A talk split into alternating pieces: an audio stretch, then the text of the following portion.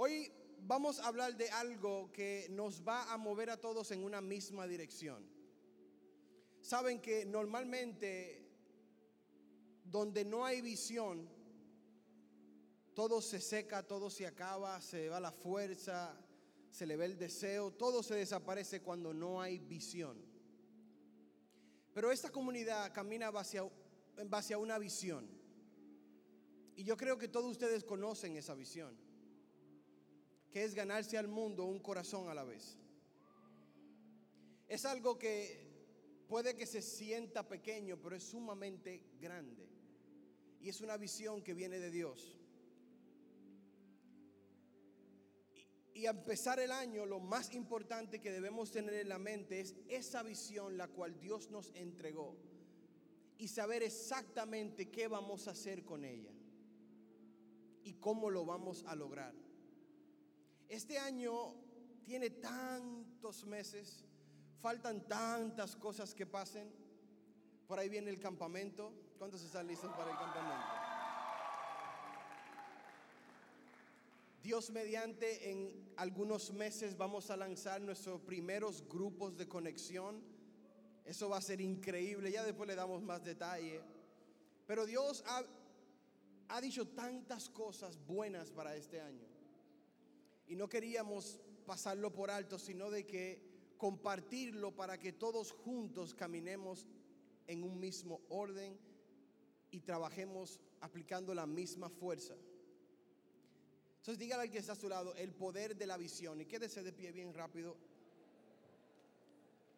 Ese es el tema el cual vamos a hablar hoy. Porque yo sé que muchos de nosotros a veces no entendemos ni valoramos lo que es una visión. Y si tú no valoras lo que es una misión, nunca vas a caminar en ella, nunca la vas a entender, siempre vas a entender que es algo inalcanzable, algo que no tiene sentido, pero no va a funcionar. Si tú te levantas todos los días y no sabes qué vas a hacer, el día como que te arrastra a ti, tú no arrastras el día.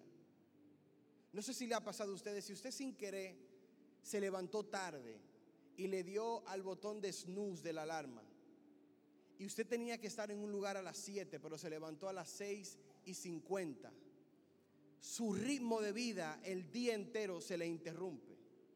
Porque usted va como desesperado, ay, voy a llegar tarde, y como te cambias rápido, no te cepilla normal, anda con fiti fiti de la boca.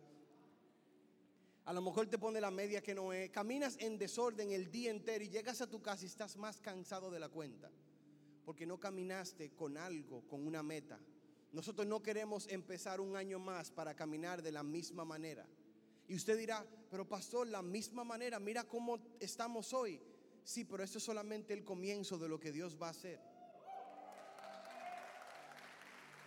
Eso no es ni el 2% de lo que Dios quiere hacer. No es solamente en esta comunidad, sino en Santo Domingo Este completo. Nos falta mucho trabajo. El año pasado fue un año de rompimiento. Empezamos nuevas cosas, cosas totalmente diferentes, cosas inusuales. Pero este año es un año de crecimiento. Pero ese crecimiento no es solamente en personas, sino en conocimiento de Dios y también un crecimiento interno. Porque todo lo que están aquí, todos, no importa tu estatura, tu color, lindo, más lindo o menos lindo, porque no hay gente fea, eso es relativo. Todos son lindos y bellos, pero todos los que están aquí cumplen un propósito dentro del plan. Usted no está aquí, usted no es un simple miembro, usted no es un simple joven, usted no es, ah, yo vengo aquí, hasta aquí, ese coro. No. si lo miras de esa manera, nunca vas a entender. Tú eres parte del plan de Dios. Dios te necesita a ti para cumplir lo que Él quiere. Tú no eres cualquier persona. Tu mente no es cualquier mente. Tu cuerpo no es cualquier cuerpo. Tú eres algo elegido, seleccionado para hacer algo grande en esta tierra en la cual vives.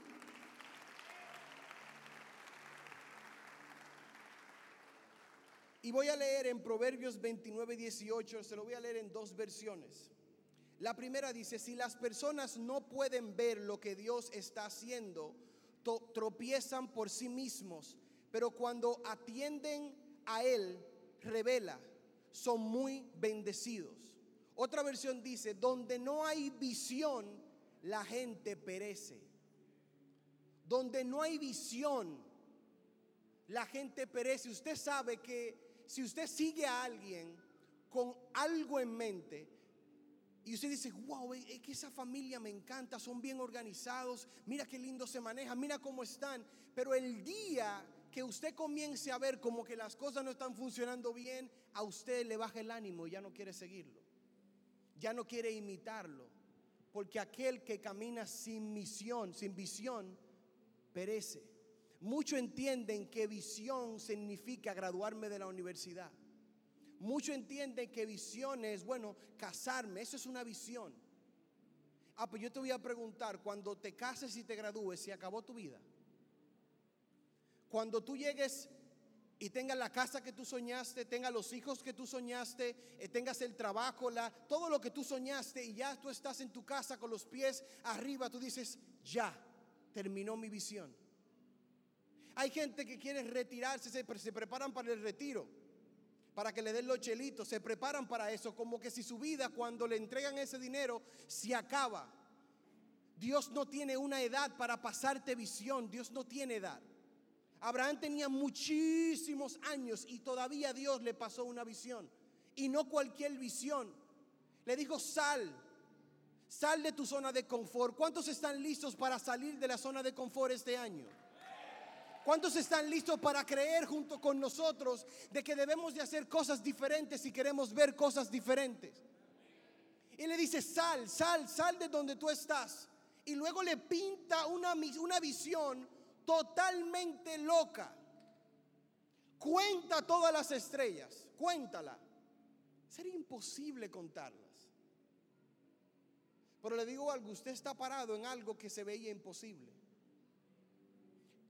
Mira la cantidad de familias que hay aquí, la cantidad de jóvenes que hay aquí hoy.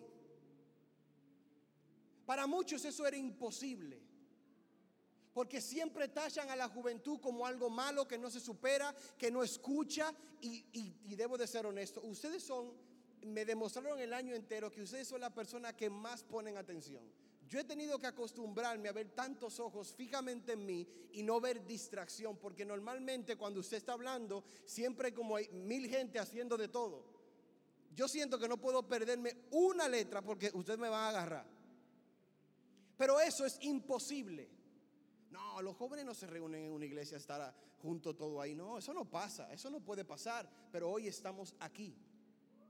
Después de un año entero estamos aquí. Porque creemos que Dios puede hacer aún más.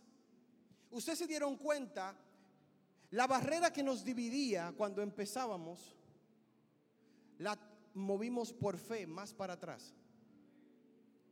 Agregamos 100 sillas más. Porque no vamos a empezar este año de la misma manera. La visión que Dios nos ha entregado es para ir más y por más y conquistar más y ganar más porque no nos vamos a conformar donde estamos.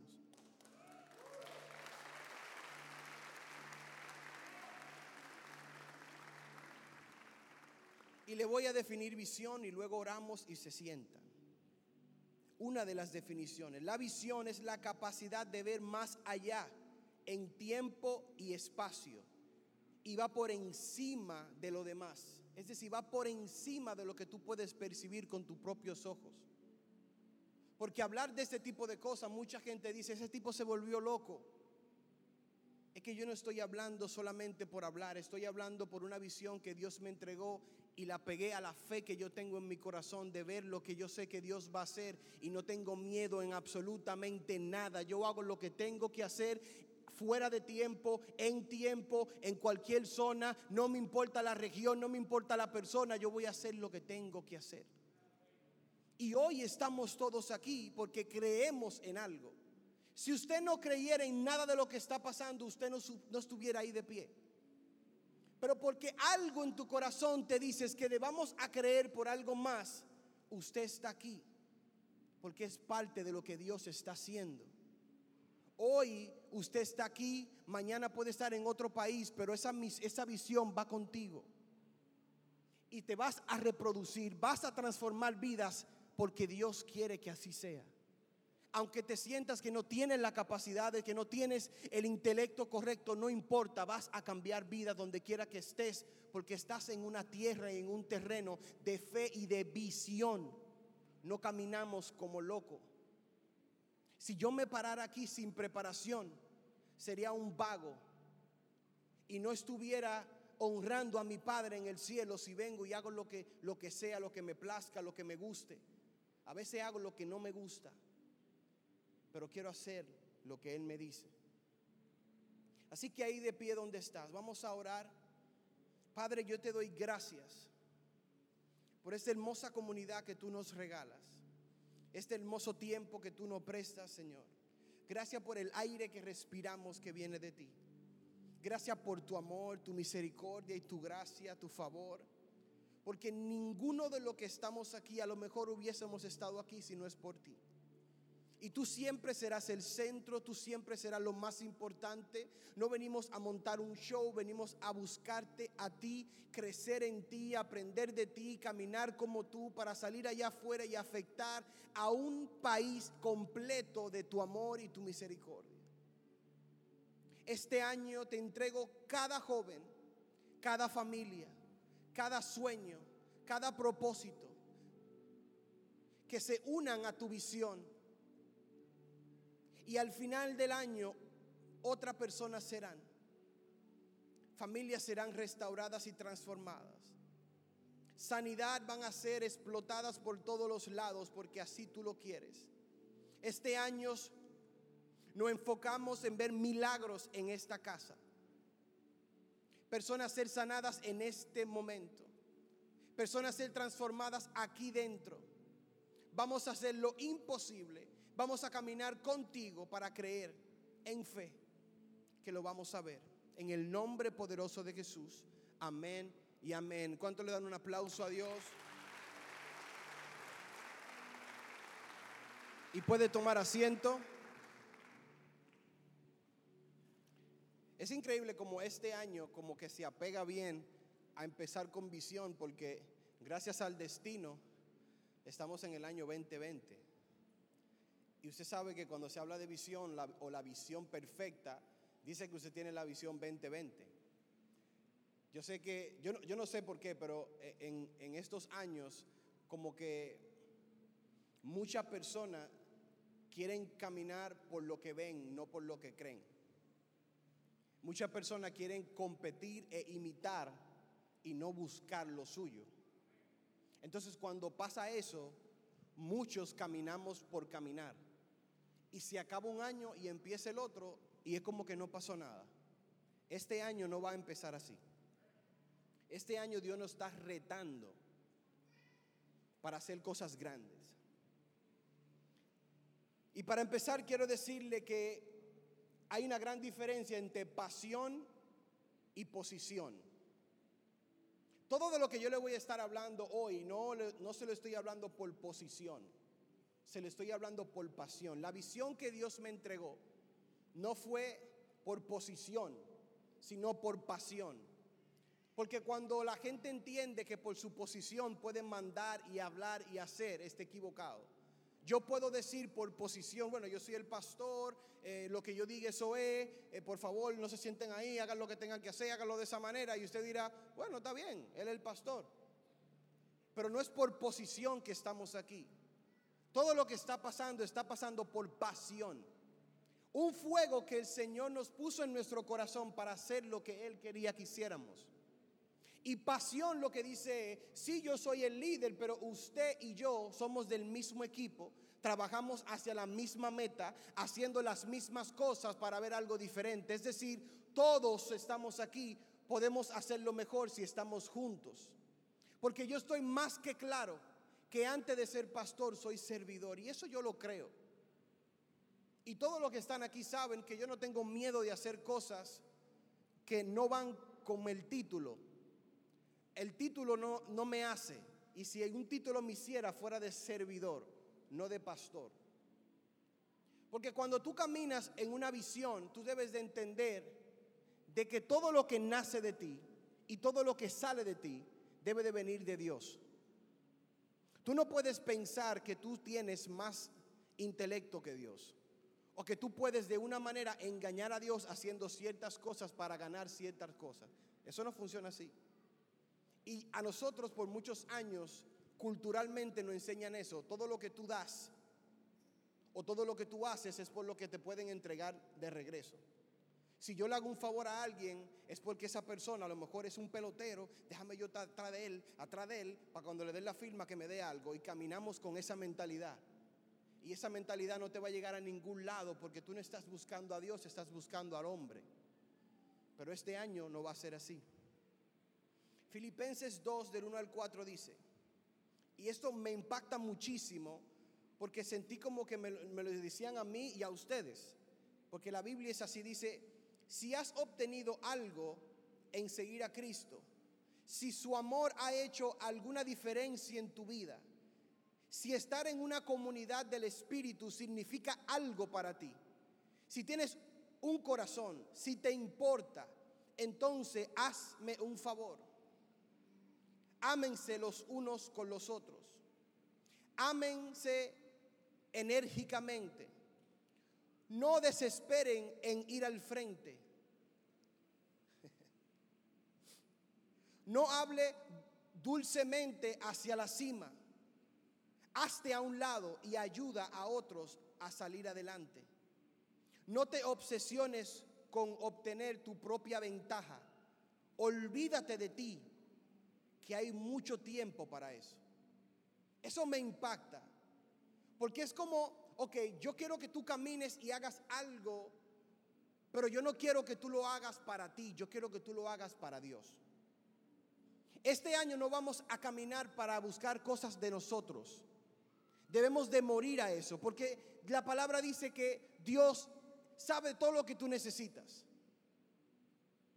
El hecho de que tú te pares en la mañana y le pidas lo mismo todos los días, todos los días, todos los días, todos los días, pero nunca hagas nada, nunca bendigas la vida de nadie, nunca amas a nadie, nunca trabajas para nada, tú solamente eres un pidilón. Y la Biblia dice que es mejor dar que recibir. Pero eso aplica para todos. Aquí aplica para nosotros como iglesia, como comunidad. Nosotros este año queremos dar más de lo que vamos a recibir. Queremos ocupar más espacio para bendecir más vidas. Queremos ponerlo en una posición de dar más. Pero usted que está ahí también debe de ponerse en una posición de dar más. Dar más de su tiempo, dar más de su talento, dar más, tiene que dar más, debe de enfocarse más, debe de caminar más enfocado en lo que quiere, no puede caminar igual. Pero si todos nos unimos y caminamos de la misma manera, con la misma fuerza, vamos a lograr la misión. Fíjense, todo lo que yo predico aquí tiene un norte. Le voy a dar parte de cómo yo me preparo para predicar. Yo tengo un enfoque en mi mente de una persona, una persona específica. Y esa persona soy yo cuando tenía 16, 18 años. Ese, es el rango. Lo que yo pensaba, lo que yo creía de la iglesia, lo que yo creía de las personas. Yo era difícil de, de ser suelto con la gente, de confiarle lo mío, de hablar. yo era muy difícil. Todos, toda esa mente que yo tenía, yo, me, yo le predico a esa persona. Usted dirá, pero si tú le predicas solamente a esa persona o a ese, ese tipo de persona, los otros no van a recibir nada. Créeme, no es así. Porque todas esas imperfecciones que yo tenía, yo sé que muchos de nosotros las tenemos todavía. Pero algo mayor, usted, si usted agarra una canasta y tiene, la tiene llena de pintura y agarra una pelota de baquebor y la llena de pintura, y usted se enfoca en un letrero. Ese es mi enfoque, mi enfoque, ese joven. Yo me enfoco en ese joven. Ahora, mi deber es darle a ese joven, es decir, a ese espacio que yo creé, darle lo más duro posible. Es decir, yo no voy a ir a hablar con ese joven que yo tengo en la mente. Ah, no, yo vengo a transformar tu vida, yo vengo a hablar a tu espíritu, a hablar a tu corazón. Y yo lo voy a hacer de la mejor manera que pueda. Por eso yo aquí sudo, lloro, brinco, salto, porque lo que Dios me puso adentro no me, no me deja tranquilo. Hoy yo estoy más tranquilo de la cuenta. Si yo agarro esa pelota llena de pintura y le doy con toda la fuerza al blanco, no solamente le voy a dar al blanco, sino que cuando la pintura choque y, ese reguero se, se esparza, le va a dar a más personas, va a afectar más vidas, porque todos los que están aquí van a ser afectados. De eso se trata, caminar bajo una visión. Tú tienes una meta, un lugar y tú le vas a dar con todo lo que tú tengas, con todo lo que Dios puso en ti, con todos tus talentos, con todos tus dones, con todo tu esfuerzo, con todo lo que tú tienes, pero le vas a dar tan duro que vas a afectar miles de personas porque te estás enfocado. Entonces, este año yo vengo tan cargado y tan emocionado para darle duro a lo que Dios me puso dentro de mí. Yo no quiero estar caminando, no, yo quiero tomar decisiones diferentes para ver cosas diferentes.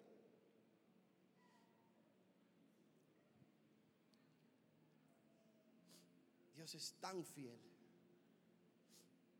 Este año vamos a hacer algo que yo sé que va a afectar mucha, muchos religiosos. Ese es cierto. Este año nosotros no vamos ni queremos ni la intención es hacerles reuniones a cristianos. Este año le vamos a hacer reuniones a los que no conocen de Dios. Ese es nuestro enfoque. Es decir, que todo lo que pasa en un servicio es para una persona que nunca ha entrado en una iglesia, que no conoce nada de Jesús, que le han hablado a lo mejor de Jesús, pero no entiende nada no vamos a hacer un lugar sumamente religioso que esa persona lo que quiere es salir corriendo. No. El enfoque es presentar al Jesús que está en la Biblia. Y ese Jesús que está en la Biblia acepta a todo tipo de personas, toda clase social. No importa la vestimenta, no importa el olor, no importa nada. Él lo ama tal como es. Y hizo que su mundo fuera una casa que fuera de bienvenida a todos. Entonces, este año nuestro enfoque es buscar al que está perdido, pero no como de costumbre, porque es como muy típico de que nosotros cada vez que tenemos que predicar, siempre nos queremos ir a donde está el más necesitado. Y nuestra definición de necesitado lo apegamos a dinero y cuando hablamos del más necesitado, queremos ir a los lugares más marginados, a los lugares más pobres, a los, quieren, nada más quieren ir ahí, quieren grabar videíto, muy, muy chulo, muy lindo, eso es muy bueno, no es que lo dejes de hacer, pero la Biblia dice que todos necesitan de Dios. El rico, el pobre, el que está en la más cima, el famoso, el que no es tan famoso, el de embocero, el que toditos necesitan a Dios. Entonces nuestro enfoque no va a ser a un solo grupo. Cuando vamos a salvar el mundo nos vamos a enfocar en todos. Si tú a lo mejor estás en una universidad que es un poquito más alta socialmente hablando, ese es tu territorio para hacer lo que tú tienes que hacer. No es que tú te me disfraces de cristiano allá adentro, es que tú seas quien Jesús quiere que tú seas allá adentro. Que el estilo de vida de ellos no te arrastre a ti a ser como ellos, sino que tú lo lleve a tu terreno. Pero aquel que a lo mejor tenga una universidad que es gratis, que nada paga nada y supuestamente sumamente barrial, bueno, te toca a ti hacer lo que tienes que hacer porque ahí fue que Dios te puso. Porque la meta es todos, pero cada uno de nosotros tiene como un espacio específico para hacer lo que tiene que hacer. Pero al final estamos todos caminando en la misma visión, que es ganar al mundo un corazón a la vez. No intente de tratar de convertir a una persona porque tú eres tan santo y tu vida está tan arreglada y tu vida está tan llena de Dios y tú caminas como que, que si esa persona no lo acepta en ese momento se lo lleve el diablo. Tú estás equivocado. Debemos de darle tiempo a la gente a que el Espíritu Santo trabaje en ello y que ellos vean algo, un reflejo de nosotros tan grande que poco a poco, poco a poco se enamore de Jesús. Eso no va a pasar en un día. No camines como que todo lo que tú tienes es lo que todo el mundo necesita y quiere dárselo de un solo día, no.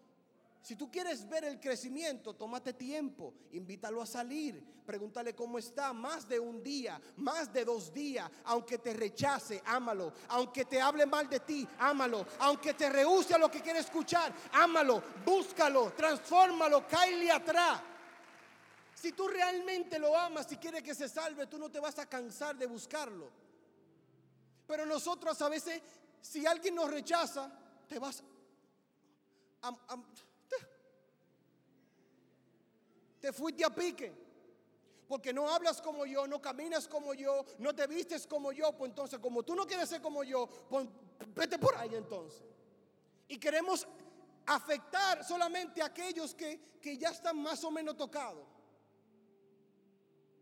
Y dije que voy a, chocar a algunos religiosos. A veces, usted se ha dado cuenta de eso. Hay personas que cuando están en, un, en la iglesia cuando alguien está recibiendo y ellos quieren demostrar lo que tienen, van a donde el que ya estaba medio tocado. Si yo veo que alguien por ahí está recibiendo de Dios, ah, déjame aprovechar. ah, sí, como que eso, esto es manipulación. Eso mismo pasa cuando tú estás predicando. Hay veces que alguien ya está más o menos encaminado, síguelo ayudando, pero enfócate en el que no está encaminado, el que todavía no siente nada, el que no entiende nada, el que no conoce de Jesús. Enfócate en esa persona porque esa lo necesita más que la otra. Dios dejó a la 99 para buscar aquella que sí estaba perdida. La que realmente necesitaba, Él la fue a buscar. Si queremos ganar el mundo un corazón a la vez, debemos de trabajar un corazón a la vez y darlo todo. Todo lo que tengamos debemos de darlos. Pero usted sabe que hay asesinos de la visión. Hay asesinos en una visión. Y se lo voy a dar un poco y le voy a hablar un poco de ellos. El asesino número uno de la visión se llama la tradición.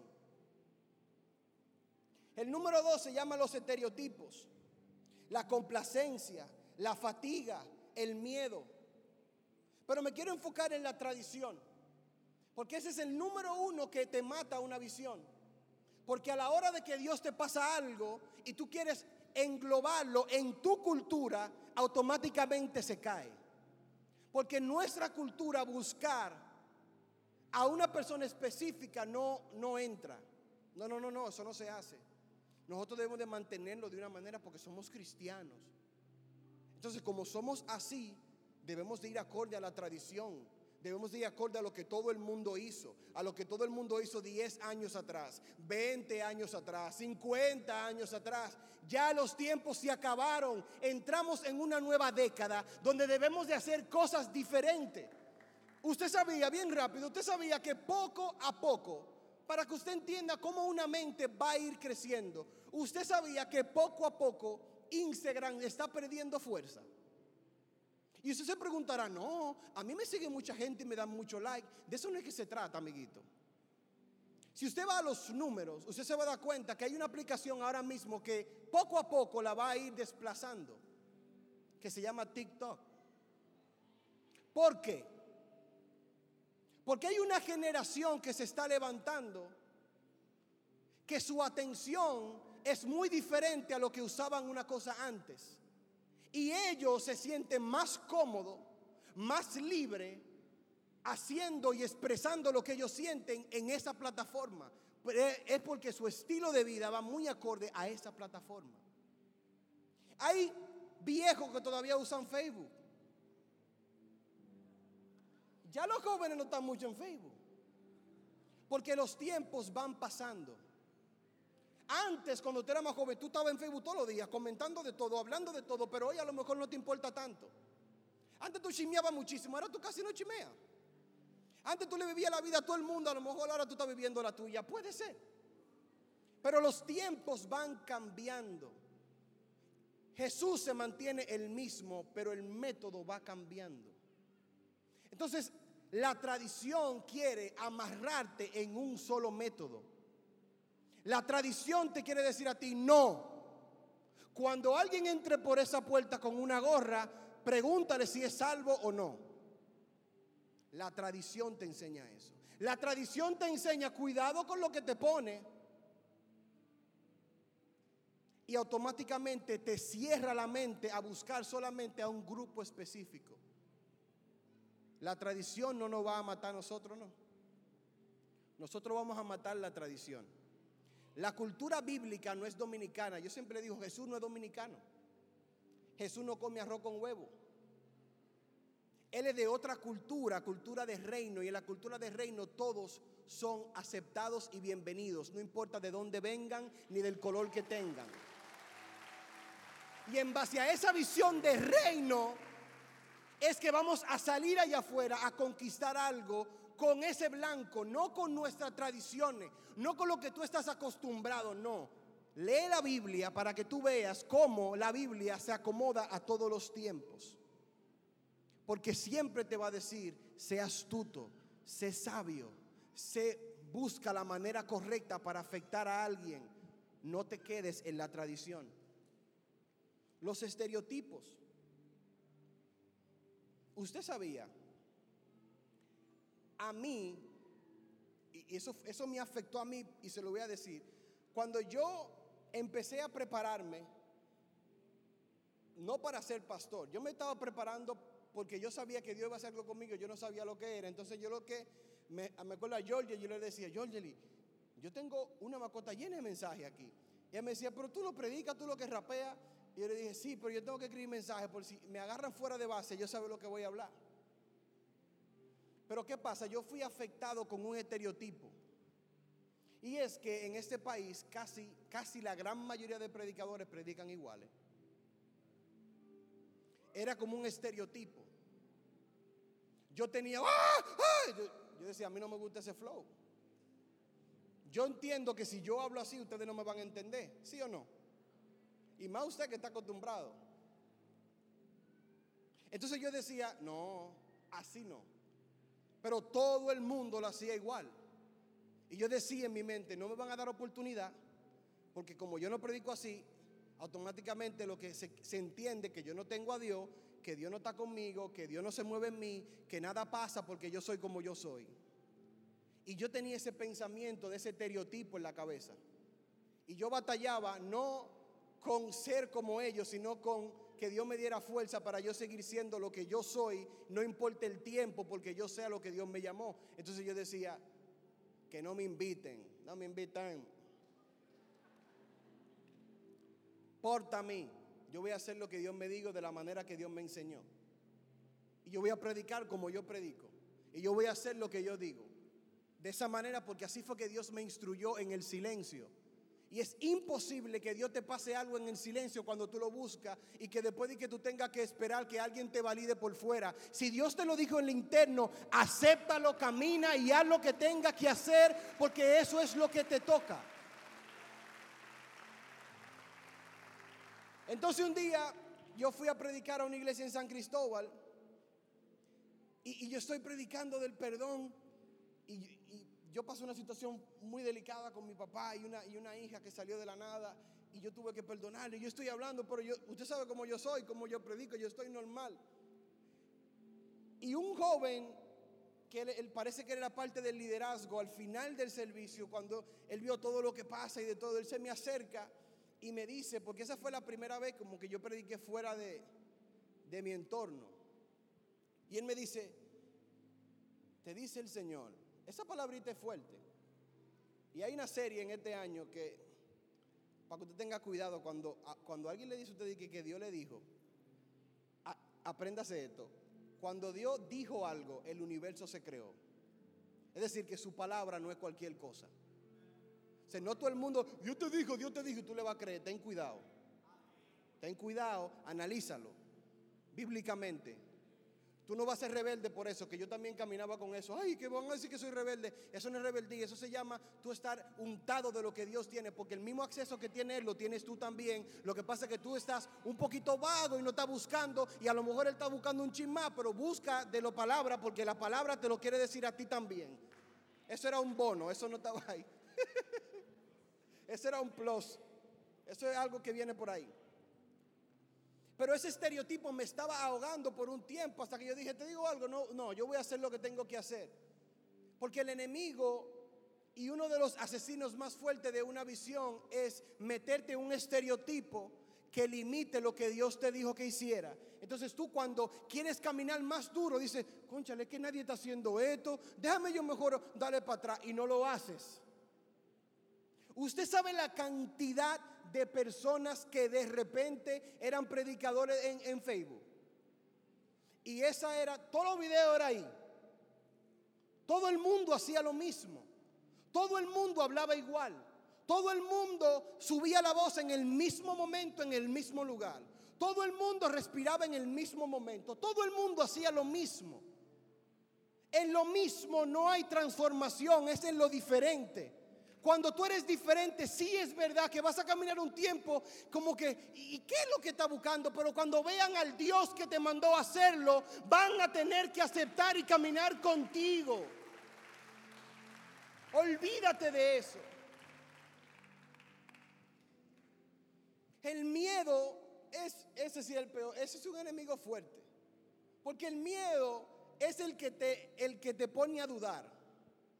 El miedo es el que te dice, se ve bien, pero como que tú tienes muchas cosas que hacer, no te metes en eso. Alguien te dice a ti, mira, yo quiero que tú sirvas en la casa, yo quiero que tú formes parte de un equipo. Y tú, wow, sí, se ve lindo, me encanta el trabajo que ustedes hacen, sí, me encanta, ya tú sabes, ya tú sabes. Y te va. Porque hay un miedo dentro de ti que dice, es que si yo me meto en eso, voy a tener que hacer tantas cosas diferentes. Bueno, aprovecha la oportunidad para que comiences a cambiar haciendo algo que no estás acostumbrado a hacer. Y si hay oportunidad para tú romper ese molde, salir de tu burbuja, salir de tu zona de confort, pues hazlo. Y si necesitas ayuda, conéctate con alguien que te pueda empujar para que suceda. Pero si te aferras a tu miedo, es que yo no sé hablar, es que yo no, nunca vas a hacer nada. Nunca vas a poder entender nada porque tienes miedo y el miedo te va a retrasar. Ahora yo quiero que usted se prepare porque el Señor me dio una palabra. Y esta palabra es la palabra, es como el motor de nuestra visión. Y yo, yo estaba tan alegre cuando yo sentí como esa, esa guianza del Señor, como que sí, vamos a hacerlo y yo quiero que, que todos en la comunidad entiendan esta palabra. Y yo, mire, encendido. Porque esa palabra es la que nos va a guiar a hacer lo que tenemos que hacer en el año entero. ¿Está listo? ¿Está listo? Yo estaba en mi habitación,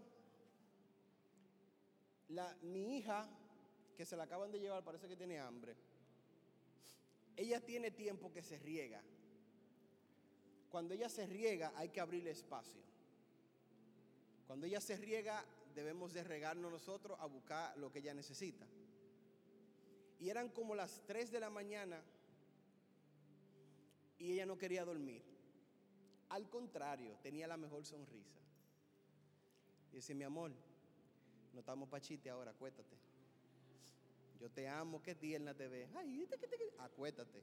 Porque tú tienes que batallar con ese amor y tu cansancio. Y a mí me enseñaron un movimiento, pero ese movimiento me, he dado cuenta que hay que ser, le voy a decir la palabra a ella, persistente. Para que eso suceda hay que ser persistente. Y yo tengo que agarrarla a ella y bailar. Mi esposa tiene un video, yo se lo iba a poner, pero me dio vergüenza. Mentira. Es que yo bailé demasiado. Que como me estaban grabando, comencé de que. Pero se durmió la niña. Se durmió. Y, yo, y yo estaba ahí. Y ella empieza.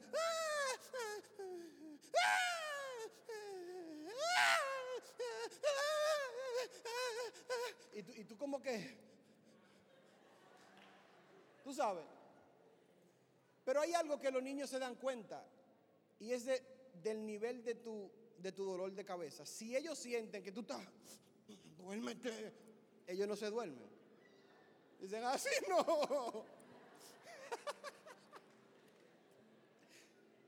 hay, que estar como, tú sabes, como, y hay que ser persistente en ese ritmo. O sea, hay, que, hay, ahí, mira ahí, al pasito. Y ella comienza, ah, ah". y después se duerme. Y Dios me dijo, mira, a veces, y el año pasado ustedes hicieron cosas muy bonitas, muy grandes, pero no fueron persistentes. Por eso no sucedió. Por ejemplo, ¿quiénes de los que están aquí estuvieron en la serie Un corazón a la vez?